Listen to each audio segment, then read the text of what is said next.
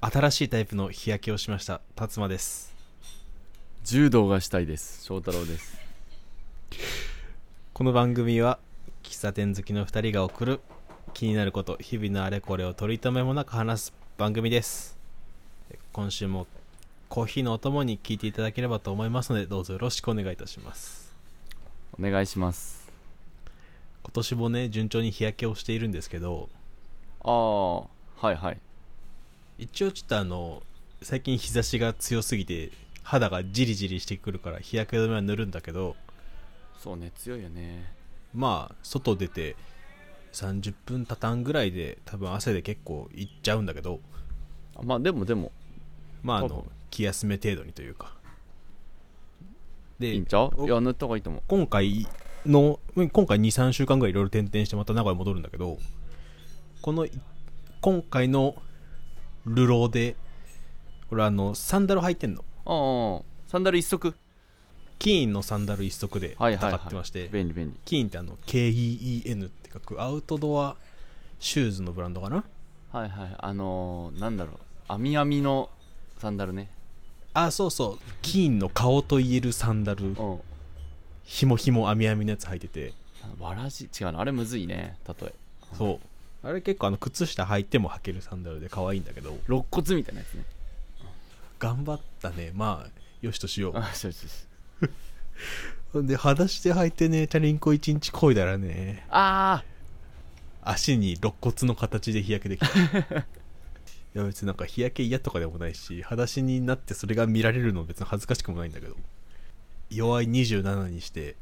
日焼けし始めてどんくらいだろうね25年ぐらいーあーはーはーそうか生まれて数年はしないかえ靴下履かないんだその時は履かんかった暑かったし でちゃんと足にあばら柄がブロックができてんだよねうんなんかこれ見てたあの夏入る前5月6月ぐらいとかに体になんかテープとか巻いといたら疑似タトゥーできるんじゃねえかと思ってそうねかけるね日焼けで、ね絵がそう思うといいなその日焼け力来年ぐらいちょっとやってみようかな立つまってテープ貼ってダサいダサいダサいダサい ダサい幼稚園の制服みたいなねひらがなで「たつま」って背中のとこ書いてワッペンねそうはいはな感じの夏を過ごしておりますけど柔道いで柔道なんですよあのオリンピアンですかそのまあオリンピック始まってるまあ見てる人も多いかと思うんですけど、うんいやもうねもう柔道に首ったけで翔太郎は珍しいとこに首だけ使ったね今いやもうめっちゃ面白いねそう俺あの始まってからテレビのいる場所にまだい滞在できてないからあんまり追いつけてないんだけどね SNS 見る限り絶対見てないなこの人と思って毎回あの LINE ニュースで速報が来るのとうんうんうんあとまあ Twitter でスケボーの解説がやべえとかゴン攻めって言ってるのをはいはい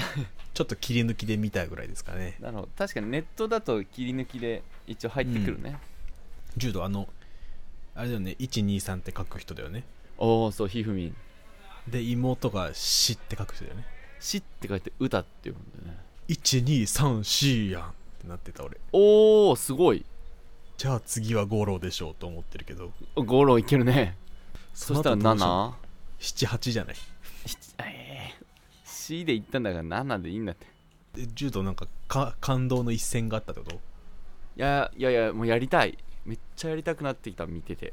と多分今だったら世間はスケボーに寄ってるよああそうか柔道に寄ってる人あんまいないと思うけどまあそうなそうかじゃあ一人で行っても誰もいないかなまあでも道着着るだけで結構上がると思うからさうん道着着てさ畳の上でドンドンってあの踏むやつ気合い入れる時のそれしこじゃない思考は違う違う違う違うそれ思考は片質だけど柔道でよくあるやつあるんよほえこう試合試合行く前にこう整列というかあの枠の中入る前にもうその場で飛ぶんよで思いっきり地面をね踏むへ踏むみたいなで背中バンバン叩いてもらって行ってこいみたいなえへえそこだそこだけやりたいなら手伝えるは手伝えるよ俺あの道着だけ用意してもらえば畳の上でジャンプしてもらって別に俺一人でできるから立つもいらんよだってせ背中しばかな感じだってああそうかでも大差いでほしいなそうだね俺がしばくくらいだったら俺も道着着て対戦相手慣れって話よねそこれあれよあの道着は持ってるようなんだかんだ中高でやった人多いと思ってるああ体育でやってる人多いかもね俺あの少林寺拳法をやってたからあそっち道着はあるうん多分兄貴のやつまだあるからじゃあ近いうちランドリーしましょ多分その前にいっぱいあると思うということで今週もコーヒー一杯ほどお付き合いくださいうたっぷりって言ったら米だったぞリームソーダまだ言ってんのそれ生クリーム別で食べとるなんかこ名古屋弁で喋っとるらしいう聞いとくんだよ脳がバグっちゃう喫茶ほ ぼ8。先週昨日まで小豆島にいたんですよ、う、えー、瀬戸内海の東の方に浮かぶ島ですね小あそう小豆と書いて小豆島豆小豆って読ませといて小豆島ってえぐいことするねうんでもねなんかあの小豆島のにある寒霞渓っていう渓谷があるのねはあはあ渓谷の渓ね日本日本三大渓谷みたいなところあがあって三大なんだへえそうの1個に数えられて、まあ、他の2つ調べてないからどこのあれと貼ってんのか分かんないんだけどここ渓じゃないですか中央線のどこだよそれ上皇寺の次だよこう構造寺のちょっと次ですはいどうぞどうぞあへえじゃあ絶対違うやんあじゃでそこ登ったら別の漢字で小豆神社っていうとこがあって別の漢字では小豆なんか当て字っぽい感じであってああー小豆神社読みは小豆そうああるやんと思って小豆島あながち間違いじゃないと思いつつあなるほどなるほど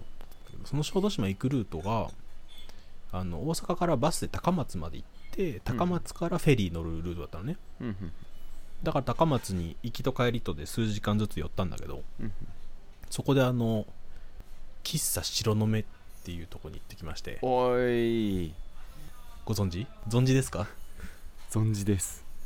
いやなんなら達馬あにプレゼンしたよかつて大してしてないけ ど俺香川香川の話を聞くと大体翔太郎から香川県庁舎の話しか出てこない覚えだけどいや確か最初にそれしたよきっな白の目の話もされてんだねきっとまあ、四国行った時にあそこ行くぞここ行くぞっていう中で1回ぐらいは言っその中には絶対入ってると思うねたんだけど多分時間合わなかったりとかで覚えてないねで白の目ってあの白キャッスルの目愛ですね白の目っていう書く変な名前だねかそう変わった名前で変わった名前だよねでここはあの喫茶店としてもすごいレトロでいいんだけど建てたのがねだ建築の方でも割と話を聞くところであそうなの聞くっていうかまあ調べると建築的にもねいろいろありますせっていうのが出てくるようなところでうんうんもともと高松ってなんかなんやかんや結構すごい人がいろいろ建ててるんだけどうんうんうん香川県庁舎さっき出てきたところを建てたのが丹下健三っていうおじいちゃんなのね世界の丹下えっとねこ代々木体育館はいはいはいあつ前回の東京オリンピックの時建てたやつですね釣ってるとか言い張ってるやつね釣ってるんだけどあれあ釣ってんの本当かなあもしかして釣り橋釣ってるって信じてない人がこれはーいやー瀬戸橋も信じれんてそうでその人のお弟子さんのなんて読むんだろうこれは山本忠さんっっていう方が建てた喫茶あ建てた建物に入ってる喫茶店で白の目なるほど入ってるでもちろんあのすおばあちゃんが来てなんかねもうしゃ多分いろんな人が来てパシャパシャしてたんだろうね写真はちょっとごめんねって言われてあー中の写真は撮れなかったんだけど優しい感じで注意をうんなんかいいまあ多分取材とかもいっぱい来てそれこそね建築学生とかもいっぱい来ただろうからね、まあ、それでちょっといや辟易しちゃうのは分からんでもないけども内装も良かったしクリームソーダもバニラ多めで面白かったあ面白かった美味しかったんだけどいいんだよいいんじゃない面白かったわギリあの丸いあれですくう感じじゃなくて多分平たいやつですくってんだろうね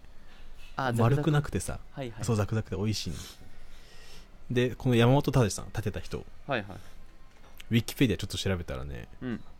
日本の建築家そして運動選手って書いてあるの運動選手で見たら1952年の夏季オリンピックで男子三段跳びに出場って書いてあるのへえオリンピアンなんですよオリンピアンかおおでこの人あのね公務員としても働いてておお丹下健三の香川県庁舎の建設に関わってますと公務員側でうんでそこから建築の道に行って、うんでまあ立ていろいろ功績を残しているんですけどもはいはいこれ驚くべきことにですねこの人まだあるな僕のちょうど70個上ですちょうど70個上ってことは1923年11月25日生まれですああ誕生日一緒なのそうへえ辰馬11月25まだ覚えてるあの誕生日白の目でまだ言いたいことありますか美術館通りっていう通りに面してるのもねなんかオツだったそうなんだへえね高松市立美術館か香川県立美術館かがあってそこに通ずる通りで、うん美術館通りって名前ついてるんうだんうけど、んこの通りでと調べるとね、えっと、香川県の日銀はあれは四国支社なのか香川香川県支支店なのか分あかんないけ日ど銀はね多分地方ごと県じゃなくて地方だあじゃあ四四国担当みたいなし支店なのかなあれうんはめっちゃかっこいいんだけど、えー建物もいいきでーで多分そこの人は結構来てるみたいでそこの人ああそこに用事があった人かでこの白の目のねいろんな取材記事見ててもね結構多分当時著名だったんだろうね日銀四国支店高松支店のトップが来てるとか、はいはいトップ総裁副総裁も来てるはといかはいいうのが載ってたりして、なかなか長いこと著名人に愛された喫茶店なだったるほみたいどですよ、ね結構うんお偉いさんというかそう財界人も来たとうん、今日俺行ったらあれだったけどねあのマダム2人があの親の介護について話してるそうなるよねやっぱ喫茶店っていろんな人がいて楽しいなって改めて思いましたねそうね席席が映るね朝夜朝夜朝夜お肉でねちょっとあの高松の話高松喫茶の話をに行っちゃったんですけどもいいな行きたいな白の目はいはい僕はあの1週間小豆島にいたんですよ2回目えー、小豆島ね小豆っていうとやっぱ違う漢字を思い浮かべちゃうけど音として聞いたことある人と漢字見たことある人でそれがつながってない人じゃあいそうここでつなげましょう小さい豆の島と書いて小豆島です小豆島かなるほどでね小豆島ね、えーはいギリシャのどっかしらの島と姉妹島なのよおおちょ姉妹島か でそれの多分流れであの現地の方からあのなんだっけオリーブを輸入してでオリーブ栽培を始めて小豆島今そうだオリーブすごい有名なんだけどオリーブあるねでそれはあの聞いたことあったっていうかなんとなくしてて姉妹からだったんだそうへえでまあ行ったらあの最近出てきた小池屋のさちょっと高いポテトチップスとかのさあーあれに小豆島オリーブっていう味が出てるくらい、あーぐまらあ、いには、有有まあ名ブとランド化押してされてるんだけどうんうんでフェリー乗ってったら入り口すげえ香ばしい匂いすんの港のところで港ではいはいはいなんだこれと思ってでいざ行ったらあの港のとこ工場があって工場でそれ見たらあのごま油の工場でおー一番いや一番よく見るって言うとあれだなよく見るあの角屋のごま油純正ごま油黄色い蓋あでー多分黄色いラベルで、うんうん、純正ごま油って書いてあるところの工場が小豆島にあって、へうわめっえちゃ油やんこの島と思ってであオリーブも多いのか、うそっかそっかでその港と違う港のところにもう一個行きたい美術館があってギャラリーがあってそっちにはいチャリンコ漕いでバス乗り継いで行ったら、その行く途中うにんひしおの里っていう場所があってお塩ひしおっていうのがね醤油の醤って書くんよ醤油の醤じゃんうんそうじゃんじゃんだそうねそれひしおって読むんだけどみたいなんだけどあー一文字でそうええー、そうなんだひしおの里っていうとかってそこの区画の中に醤油メーカーが34社ぐらいあってえー、すごいねちゃんと醤油だるとかあってちゃんとなんかそこもね醤油の独特な製造中の匂いがはいはいはい、漂はっいてて、、豆また油やと思ってか消費も言うだそっかそっか言うだ小豆島なんかオリーブのイメージだけだったのが油売ってる島のイメージになっちゃってあー油売ってるはねいいちょっと悪いないイメージ油作ってるのかな油作ってるからそうだね油売りに行ってるやつが言うことだね島で 油そうだね油おろしてるとこだねああそうだね油作っておろしてる島すごい原材料作ってるねうんなんかい意外なし意外なところがいっぱいあった調味料作ってるねうん、で1週間いたから近くの島々にも転々として直島とか手島とかうんこの辺は瀬戸内国際芸術祭とかでよくピックアップされるところではいはいまあアート町おこしじゃないけども地域おこしそういろんな建築家さん呼んで、島おこしうん、うん、で美術館作ってで国際芸術祭開いていろんなアーティスト呼んで作品作ってもらってみたいなことやるようなとこ本ろ当でに全アートぐらいの島あそうねでその全部リストで芸術祭の期間じゃないんだけど今年はそれでもあの常設であるところもあったりして、はいはいはいそこ回ってきて何年目俺らあの一回いつだ卒業旅行行ったよねそうなのよ大学の卒業旅行で卒業旅行で直島手島と行ってあの時はあれ5年ぐらい前か2016年3月ぐらいですねおーい5年前俺は卒業してないんだけどねその年にまあまあまあまあさまざまそうサークルの同級生で行ってなんかまあその時回れんかったところも行ったからすごい良かったんだけど改めて行くとこの5年でいろいろ見たんだなっていうのを改めて実感して自分がそ経験値貯めたというかうそれい行った後に東京でいろいろね住んで美術館展示会とか行っておはあはあこれあっこで見たことある人やんとかうーんここやつの作品だったみたいなのが出てきてはいはいはいはい、はい、なんかちょちょっとつながった感じが出てきてあいいねそれ美術館巡りの楽しみの一個だねすごいなんか急に知見溜まった感じがしたねなんかいいいグッねと楽しいよねそれまだねその当時2016か前行った時はまだあの建築学生終わりかけぐらいだったからはいはいやれ安藤忠雄建築だとかあやれさなだって言いながらいろいろ見ててそれもそれですごい楽しかったんだけどまあねだしだ学生の中じゃ回ってる方だと思ってたけど、いろいろ作品もまた今回は楽しめてうん、うんよかった、そうかこれ作品との方をってことねあなるほどなるほほぼ8ブログにまとめてしまおうかなと思ってるけどどお良ーい俺も行ったことあるからいいよなので、えっと、まあ音声だとねあんまり伝えきらないかも写真動画いっぱい撮ってきたんではい、ほぼ8ブログの方にまとめますねぜひぜひ直これ島は楽しかったねこう期待です結構あの日卒業旅行で行った時は一日でガーって回ったからうんなんかそれこそちっちゃい頃の思い出じゃないけどなんかその瞬間瞬間で絵的になんか自分のあこういう写真撮ったねとかいうあれはいろいろそうそう残ってるけどって感じだよねけどどの順番で行ったかとかこの写真がどの美術館だったとかぶっちゃうけん結構ごっちゃになってる分かってうんお茶なってるからし俺もあの時漢字やってたからバタバタ頭の中がバタバタしてたのはあってねそうね20人ぐらい動かしながら次 あとなんか美術館も時間でねそう時間予約制とかあったから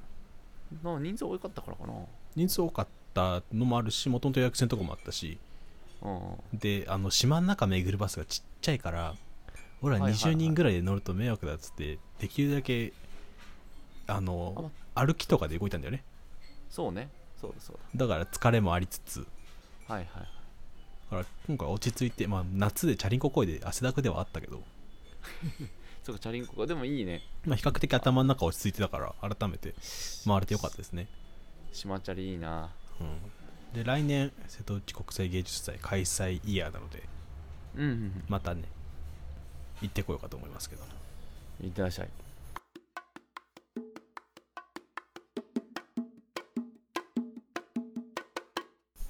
いいですか今回僕の瀬戸内小豆島機構の話でいいですか早く続けてあの高もう高松寄った話と小豆島の話行ったり来たりするんだけど高松寄ったんですよで香川県で、まあ、あの香川県の入り口とかってもう「ようこそ香川県へ」って書いてあるのそこら中に高松駅もそうだしあうんうのん高松港港の方もそうだし、はいはいでどうやら要潤が観光大使的な立ち位置で副知事をやってて出身かな確かなのかなそこら中に要潤が貼ってあってうんで香川県で YouTube 見るとあの広告のとこで要潤が「香川県の皆さん」みたいなコロナウイルスはどうのこうのみたいなことを言うってんのだからもうそこら中に要潤なの、ああそんなに使ってんだねそうここぞとばかりにここもう副知事フル活用され てるでね香川県全部あのうどん県って書いてあるのおうで公式ホームページ香川県の観光協会かなんかのホームページも「ようこそうどん県」ってやってはいはいはいなんかそこまで名物に振り切ると思っておう別に何の違和感もないけどおねえシャチホコ県って言わないじゃんまあそこまでは言わんね味噌カツ県とも言わないじゃんはいはいはうどん県って言い切るっていそうそうねあそこ振り切ってるらしいねなんか何 JR 西日本四国うんうんうんとかの何かお得な切符とかのポスターのコピーで書いてあるなら分かるよそうだ、うん京都行こうぐらいのテンションでようこそうどん県へぐらいに書いてあったら分かるんだけどうんうん公式が言うんだと思ったのとあとねあのそしたらポケモンやってないからちょっとこれあの博打的に言うけどヤドンってポケモン知ってるあヤドンわかるよもちろん初期だもんあ初期は分かるんだね初代だっけヤドンがねそこら中におんのえー、それは知らんお土産もめっちゃヤドンいっぱいあってそのヤ香ド川ンがなんでやわうどんの乾麺もうピンクいやつ作ってヤドンのうどんとかあで香川和三盆も有名じゃんねで和あ三はい盆はいもはいなんかそれこそあのうどんの器の形してるやつとか、まあ可愛くポップにデフォルメしたやつがあってその中にこうヤドンがおったりしてヤドンってなんだけどあヤドンまでで小豆島はもうマンホヤドンのマンホールがあってヤドンのマンホールすごいねそんなすると思ってヤこれなんドンかヤドンそうかなんかあるだろうとなんかあるはいはいはいそのうどんが有名だからうどん県になったぐらいの感じでヤドンが絡んでる理由は何だとおう調べたらあるのうどんとヤドンの音が近いからだけでしたあーあらちゃんとってそっちのね悲しいなんかうどん県は多分うんちょっと前に話題になったのよああ本当もう確か多分俺ら行った時にはなってたもうそれそれはなんかポジティブな話題そうなんあかーネッほんとト的にネット的にあれ香川県がついに壊れたぞみたいな感じであ要潤がはいはいはいそうあのやセント君的な話題性じゃなくてねあーそっちじゃなくてあの割とポジティブな方でやってんなーぐらいの感じなんだねうんうんってたのまでは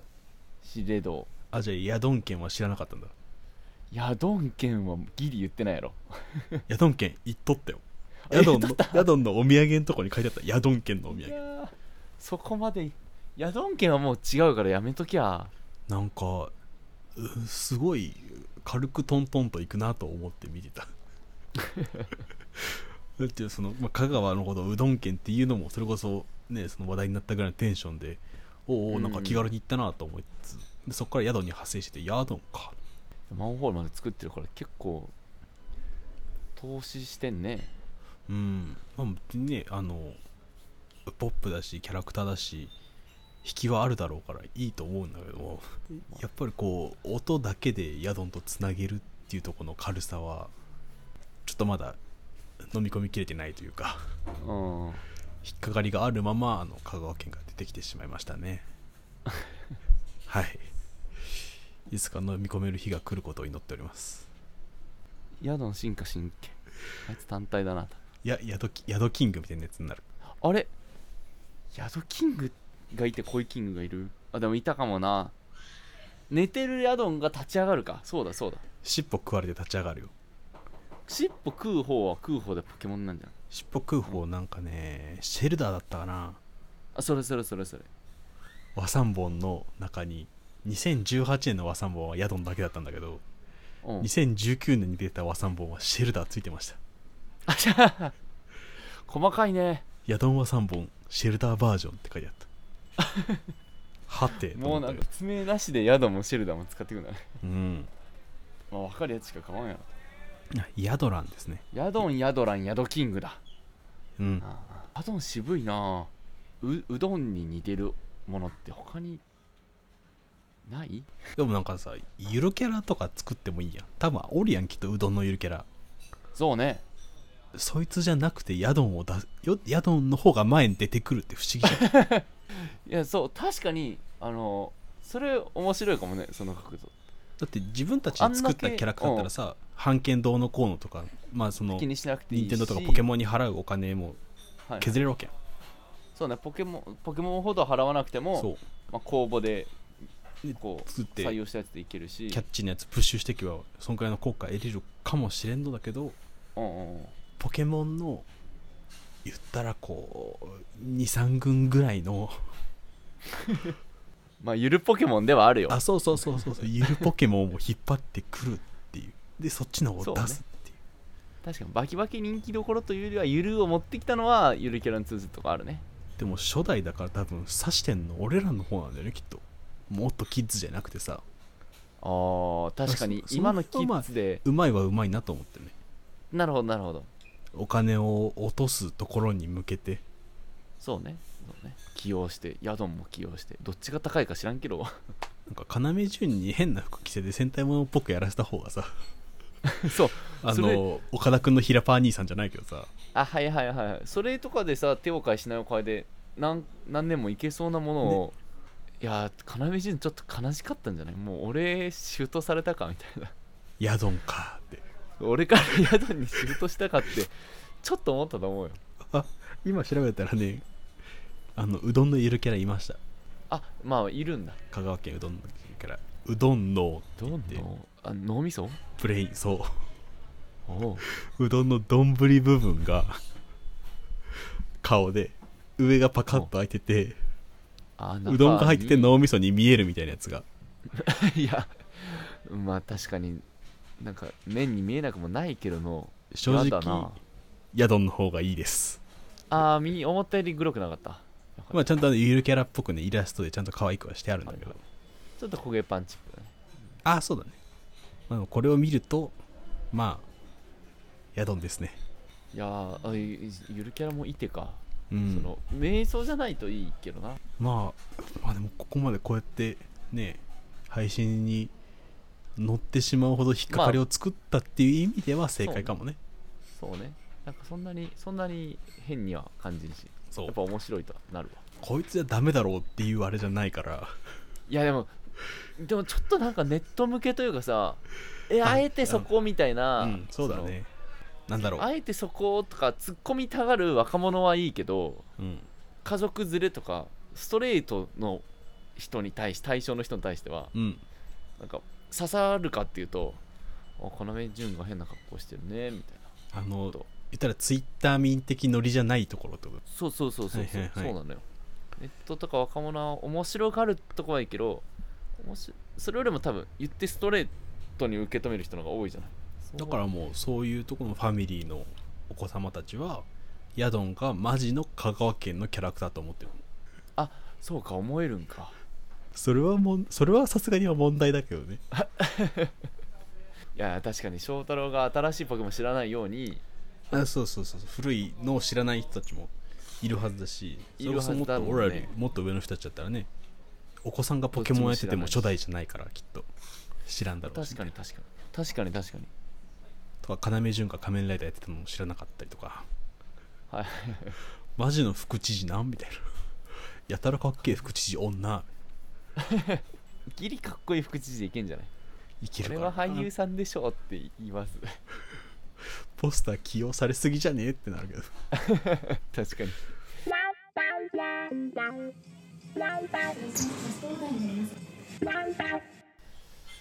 エンディングです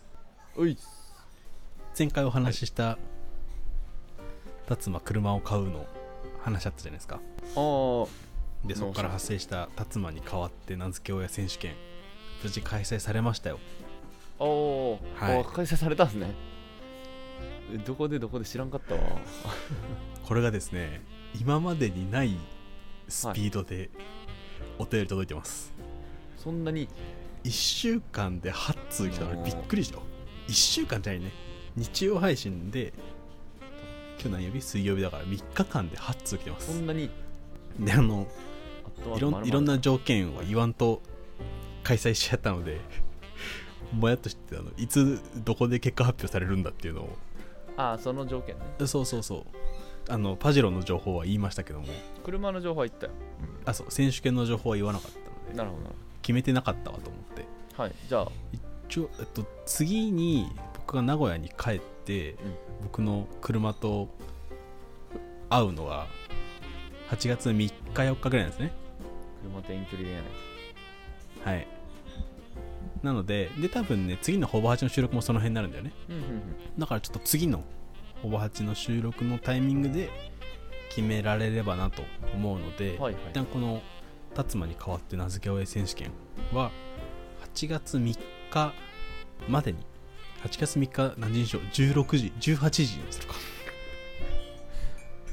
あまあそうね一応時間も一応ね決めよう一応ね、はいそこまでのその熱意で、ね、11時59分とかに滑り込んでくる人はい多分いないけど いないけど、多分いないけどうん、でもちょっとあのねやった後に来ちゃったら申し訳ないのではいはいえー8月3日18時をもって、えー広報を締め切りますとはいわかりましたはいでその後我々の方で、えー厳正なる審査をもうこれ公開審査ですよ配信載せますからねやるの来週やりますよはいはいはいこれはもうあのお付き合いいただきますよはいたの楽しみですでですねまあ中間報告として一つ読まさせていただいてもいいですかあ何まあ補足込みでみたいなところでおおまあまあ出したそいうなそういうところがあって展開もあるね確かには今いこういうのが届いてます、でまあそういう人大体選ばれないんですけどね本ちゃんはねそうなんですけどねちょっとごめんなさいねこれは そういうそういうメタ視点で見るのもちょっと控えてください はいはいはえっ、と、マドラーネームグランパさんからいただきました。いグランパさんこの方は、ね、オンチャスラジオっていう番組をやられてる方ですね。はいえー翔太郎さん、辰野さん、オンチャス。こんにちはいつも楽しい喫茶店情報ありがとうございますオン。チャスグランパと申します。こんにちはこちらこそありがとうございます。えー、辰野さんの愛車の名前ですが、シルバードラゴン号でどうでしょうおお銀色の車であることと、辰馬さんの辰を、えー、干支の辰ですね。ねえ、牛とらう辰。で、あると仮定して付けました。あそういう こともし、えー、辰馬さんの馬が馬という漢字ならば、シルバーホース号でもいいと思いますが、水をまくホースの方を連想してしまったのでやめました。ご検討くださいませ。あーえー暑い日が続きますので、お体ご自愛ください。ほいじゃあねー。とのことです。あまーずね、はい、グランパさん、えー選手権参加ありがとうございますあ。ーありがとうございます参加賞これ、あれですよ僕があの補足として出した理由、なんとなくわかりますよね、翔太郎。辰馬さんの辰辰馬さんの間どっちも違これ、あの、まあ、干支の立つうはいはい干支の辰ねと仮定されたりまあ辰馬の馬が馬と仮定さ辰れ巳拓郎のてはいたんですけども、はいはいこれはあのまあ言ったらこちらの不手際ですよねあの情報を出さなさすぎたと、ちょっと車の情報しか出してなかったんですけども、まあ、僕はあの辰馬という名前で辰馬という漢字だから達人の達に、えー真面目の間と書いて辰馬とあお願あいしますそうなんですねちょっと見バレまだ僕この漢字でじ辰馬ゃあっていう人とは出会ってませんグランパさんの家庭は外れた上に、そうなんですよね、えー保険の方の家庭も外れちゃったんだそうなんですよ達の家庭もマの家庭も外れちゃいましてですかねわいそうだな、これちょっと事前に僕の方で情報を出しておけばこういうことは起きなかったということで、まあ、選手権運営側の不手際とい言いやますまか、 ああはいはい謝罪モードなのでねまあ一旦この中間報告のところでえこれもうないのそうですねえそのこのさそのエピソード付きでハプニング的に生まれたフレーズも候補としてはあるじゃエないピかソーと、ドね、付きで別にあ確かに採用それは一理ですねああよかった復活じゃああのシルバードラゴン号は一応あの再エントリーそうですねブランパさんおめでとうよかったね危なかったただまあちょっとこの依頼のところだけあの訂正したかったんで依頼というか僕の漢字が誤認され誤認というかえっと家庭がずれてたんで、そうね、かあのあれ一応それを受けて、まあ、もう一回送ってくれるもあもちろんもちろあん一りだけど、ね人何回でもエントリーしていただけますのではいはいはいはい何回もエントリーしたやついますすでにあの某お仕置き三輪車は4つ送ってきてますあーまあまあまだまだまあでもあれですからね あの数打ち当たるわけでもないですしそうそうそうなのよこれもう先にあの就活みたいなこと言っときますけど はい優劣じゃないですから僕にはまるかどうかですからどおうですか皆さんの命名の力がないとかそういうことじゃないですからね、はいはいはいきっと皆さん優秀ですからっていうのをすごいあの就活と新卒研修の時めっちゃ言われた きっと皆さん優秀ですからねだからここで落ちたからといってああなるほど皆さんがダメなわけではないと嫌な結構あのオーディション番組とかでもよく聞くやつ嫌なじゃあセリフじゃんそれ俺すごい苦手これただまあ事実この優劣はあるかもしんないけど、決め手はハマるかどうかなんでそうね由来込みでねえ今ちょっとね再エントリーはできたものの、グランパさんもなんか、まあ、ある意味ではハマったわけじゃないですかそのそうね今あの翔太郎にハプニング的付け方もありじゃないかっていうのでそうそうそ今俺腑に落ちたからある意味ではハマったもちろんこれも一応ある意味通ってはいると、うんうんまあ、他にもねたくさん送ってくださってる人がいたりまだ参加してない名マドラーたちもいるん だねプレッシャーやまああとは本当にあのホバチ聞いたことない人とかにも参加してほしいもん俺それは聞いてないのにどうやって参加するんだこのツイートだけで達馬に代わって名付け親選手権って何に名付けるかわからんじゃんあー そうだねそうだねだから本当に何車だと思わずに参加してくるパターンとか欲しいんだけそどれすごいねこれ配信で言ってる時点でその人には絶対届かんのよもうはツイッターのハッシュタグでハッシュタグ作るかオリンピックなんか頑張って達馬に代わって名付け親選手権のハッシュタグつけるわトレンド入るしかないやばいじゃんそれゴン攻めとかと並べてる そうそうそうめっちゃ来てんねでしょうはいはいこれをねまとめて来週はいあこれ全部拾あどんくら全い部時間拾っていいならすっげえやるよ俺でしょはいなので、えー引き続き、第1回達馬に代わって名付け親選手権どしどしと参加をお待ちしておりますお待ちしておりますということで、えー、喫茶ホバチでは番組の感想や質問、辰馬に代わって名付け親選手権の参加などなどを募集しております。お便りフォームはエピソードの概要欄と番組の詳細、Twitter の固定ツイートにぶら下げてますので、そちらからどしどしとお寄せください。で Twitter、えー、Instagram はどちらもアットマークホバチでやっております。えー感想ツイート、感想ストーリー、感想フリートなどなどくださるときは、シャープほぼ8、ハッシュタグをつけてください。ほぼ8はカタカナでお願いします。ということで、キスほぼ8、また来週昼下がりにお会いいたしましょう。はい